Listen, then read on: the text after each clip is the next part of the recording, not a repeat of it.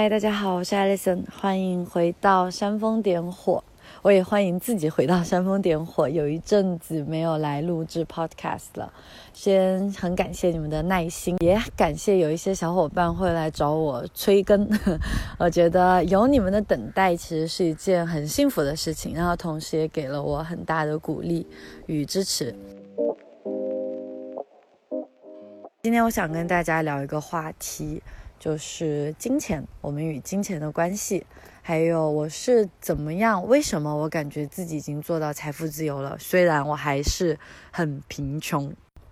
其实从小到大没有认真去思考过我与金钱的关系，我只知道我很缺，但是我其实也不能够准确的判断我究竟缺什么，或者我究竟缺多少。那可能在我们传统的价值观或者传统的生活理念里面，我们应该是要为自己的将来、为自己的安全做好打算的。在国内，可能有一个比较普世的衡量标准，就是要买房吧。那所以聊到了金钱，我第一个可能会想到的是，为什么我这样一个没房没车，我可以被称为是 homeless 的一个人，我会感觉到财富自由呢？我们可以先来看一看财富自由是什么意思。财富自由它有一个定义，指的是你无需为生活开销而努力为钱工作的状态。它还有一种解释，我觉得更直截了当，可能就是说我们不需要为金钱去售卖自己的时间。因为我曾经在新东方工作，所以我对这个。理念是有非常直观的感受，因为在新东方它是以时薪计算的，就是我上了多少个小时可以拿到多少钱。那这是我第一次意识到啊，我的金钱其实是通过我用时间，当然还有能力去换来的。我从去年开始做到了一个环游世界，在世界旅居的一种数字有名的生活方式。我不知道大家是不是像我一样，可能在年纪稍轻的时候会想，等我以后有钱了，我就一定要去环游世界。其实不一定是在很年轻的时候，包括我现在在路上认识的有一些中年的人，他们也会跟我描述这一个愿景，这一个想法。那我自己的直观的感觉就是，哦，我现在其实也没有赚到什么钱，啊，甚至可以说我在中间的三年根本就没有去赚钱，可是过上自己梦想中的生活，金钱在我们想要实现自己的梦想当中，并没有扮演一个非常重要的角色。当然，它很重要。就是我觉得拥有一定数量的金钱是非常重要的，但只是说这个量可能是我们没有去量化过的，是我们没有去想象过的。那当我自己真正的去尝试过以后，就发现它还是非常配角的一个东西，而且是不需要很多就可以实现的一个东西。从前我可能会想，等我有钱了，我就去做 X Y Z，我就去做这些事情。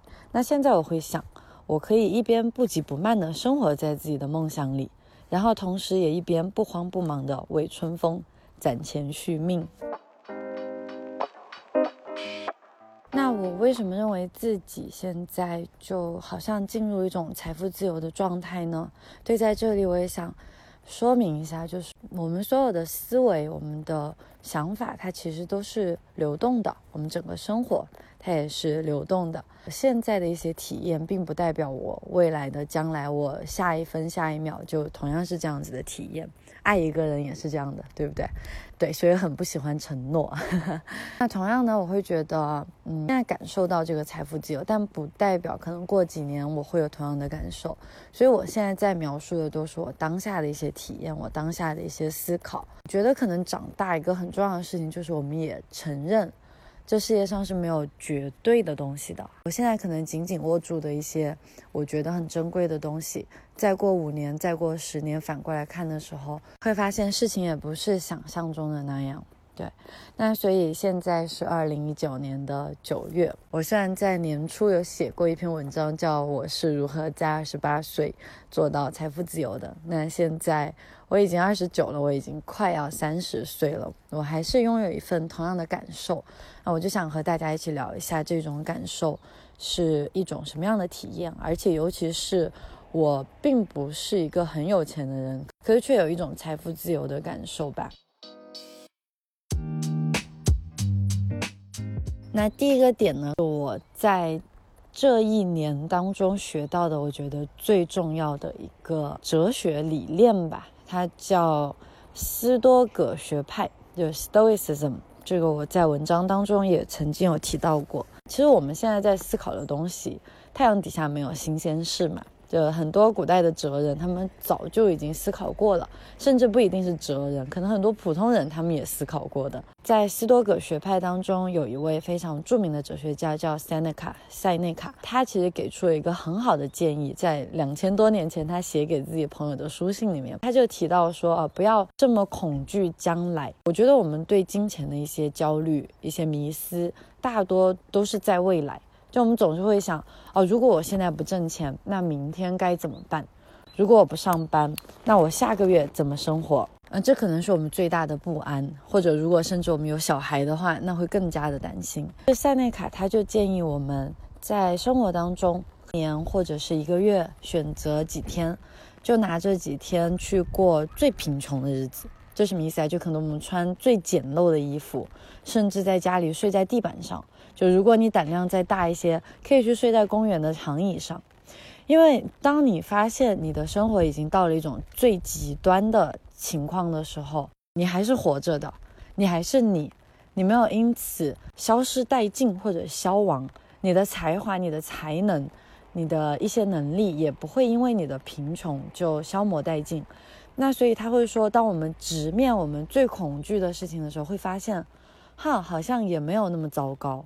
之前有一期的播客有介绍到，Tony Shay 说了一句话，在我心目中留下了很深刻的印象，就是 There is nothing as good as it seems, nor as bad as it seems。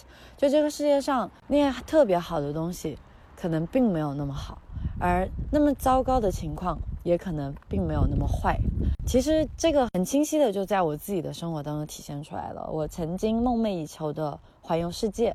当我真正去做，甚至我过上了我最渴望的旅居生活的时候，我也会发现，我需要去直面的还是我心灵当中的那些东西。对这个，我们可以换在下一次去深入的聊一下。回到塞内卡这里来，对，所以就是当我们去尝试过以后，包括我自己，我会觉得，哦，我现在就不再畏惧贫穷了，因为贫穷并不会对我造成什么非常直接的伤害。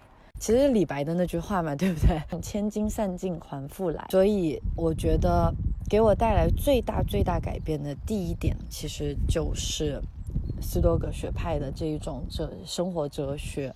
那同样的，包括我在学习冥想，我在学习瑜伽，也学到了很多类似的。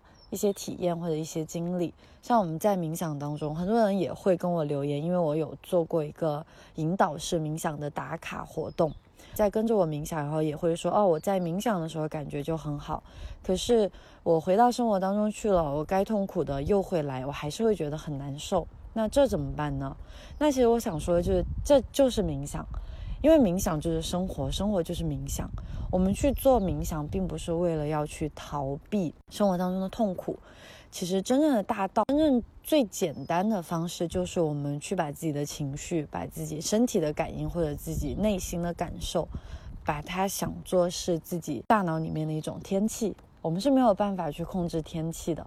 所以，当愤怒、当不安、当焦虑、当痛苦，还有快乐，当他们出现的时候，我观察到他，我发现他，哦，他来了，哦，他走了，就好了。那同样的，通过这样子的练习，我们会发现，我们的生活真的只有现在，只有当下。就你现在在跟我分享的这一秒，这是生活，不是未来那一个你还没有想好要做什么，你不知道自己房子会买在哪里，你不知道自己的贷款要还到什么时候的那一个，那不是生活。像一位灵修作者，他写的一本书，呃，《The Power of Now》当下的力量非常著名。他就有一个非常经典的解决方法，就当我们感到焦虑、当我们感到痛苦的时候，其实就问自己一个问题：What's your problem right now？我现在此时此刻，我生活当中的困难的问题究竟是什么？所以，当我发现我解决了这一个小小的问题，当我想清楚了这一个小小的问题的时候，金钱它就变成一个很自然而然的东西了。它不再是我去死命想要抓住、想要追求或者想要累积的越来越多的东西。那在这一刻，其实我发现自己与金钱的关系就变得稍稍的更为健康了。因为一方面我不害怕失去它，另外一方面我也不渴望抓住它。其实很简单的例子，因为我也在做一个自己小小的创业项目嘛，我有做一个简单的瑜伽品牌新 Awake，在淘宝上面有卖。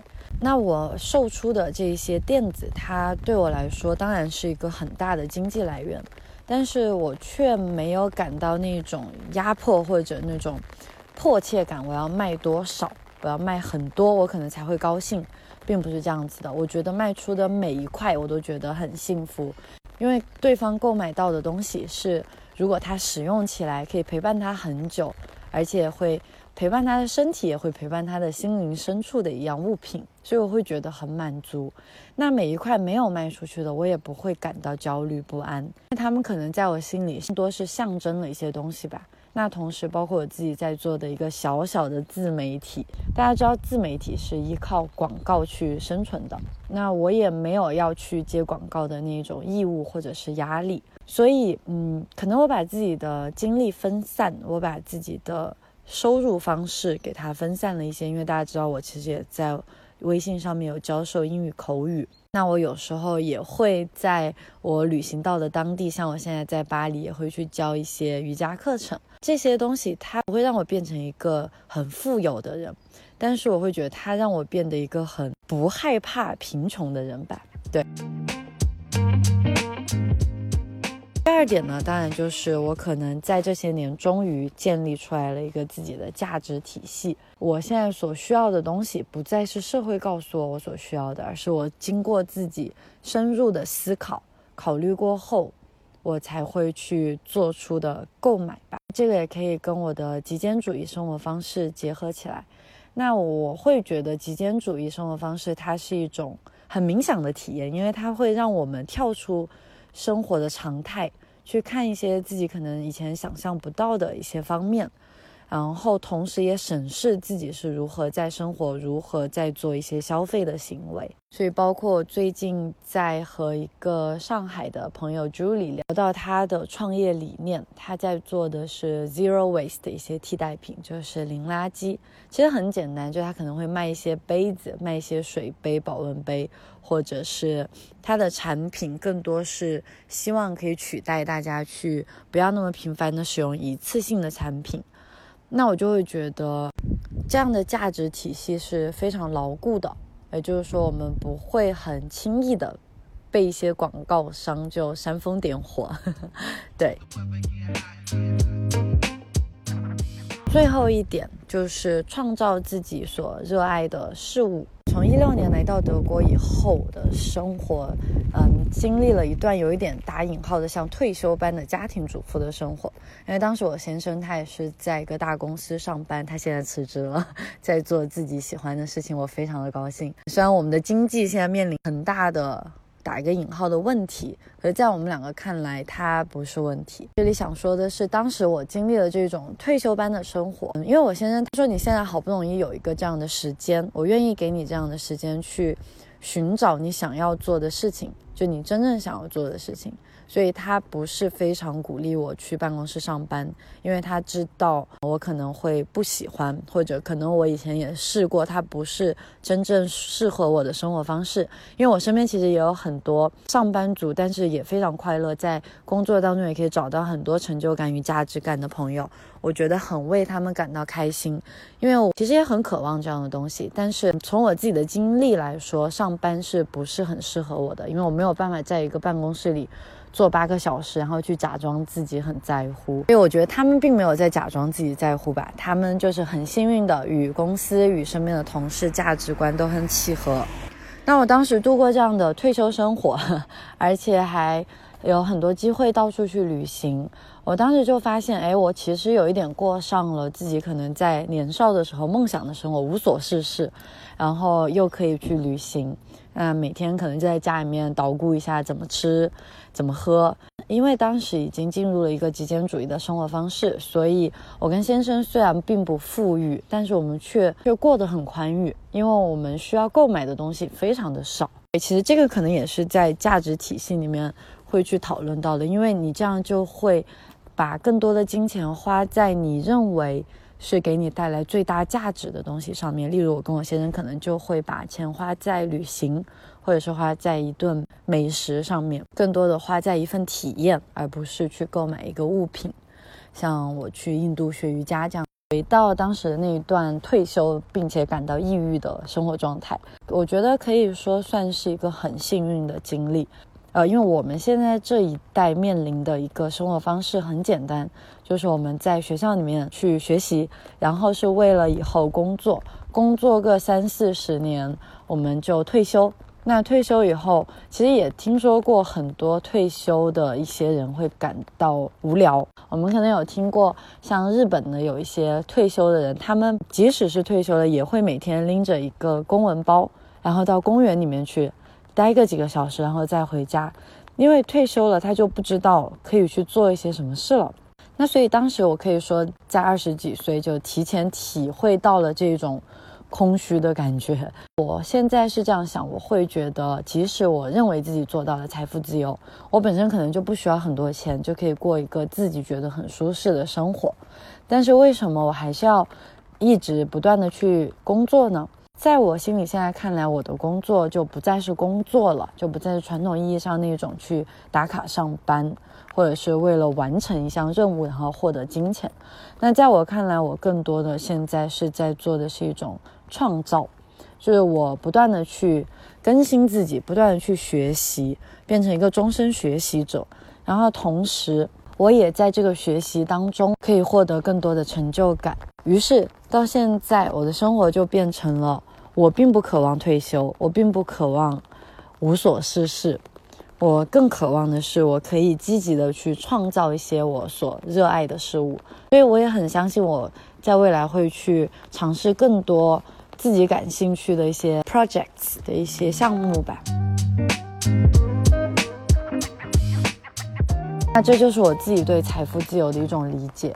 其实说真的，我觉得只要能够想清楚我们与金钱的关系，还有想清楚我们与金钱的关系，并不是像社会所定义，不是像社会、像广告、像一些剧集里面所所定义的，我们就会发现，我们很轻易的就可以拿到财富自由。我最近在把大学时期没有读完的《瓦尔登湖》重新拾起，今天和大家分享一下梭罗的一些想法。生活越简单，宇宙的规律也就越简单。你要去弄清那些最基本的生活需求，而这往往是大自然慷慨提供给每一个人的。不要以复杂的方式来解决简单的问题，不要以多余的钱和精力去购买。多余的东西。最后想和大家分享一首来自我先生非常喜欢的意大利作曲家 Ludovico Einaudi 的《Night Book》。我其实是在一部电影当中的片尾听到了这首歌，它真的实在是太美了，所以我到现在每一次在旅行的时候，我也很喜欢听着这首歌，看着窗外。也愿大家可以自由的去寻找到最真实的自己，而不是我一直反复强调的，不是社会告诉你你应该成为的那个自己。那在我心目当中，真正财富的模样是优雅的见解、积极的人际关系，还有对社会的一片热心肠。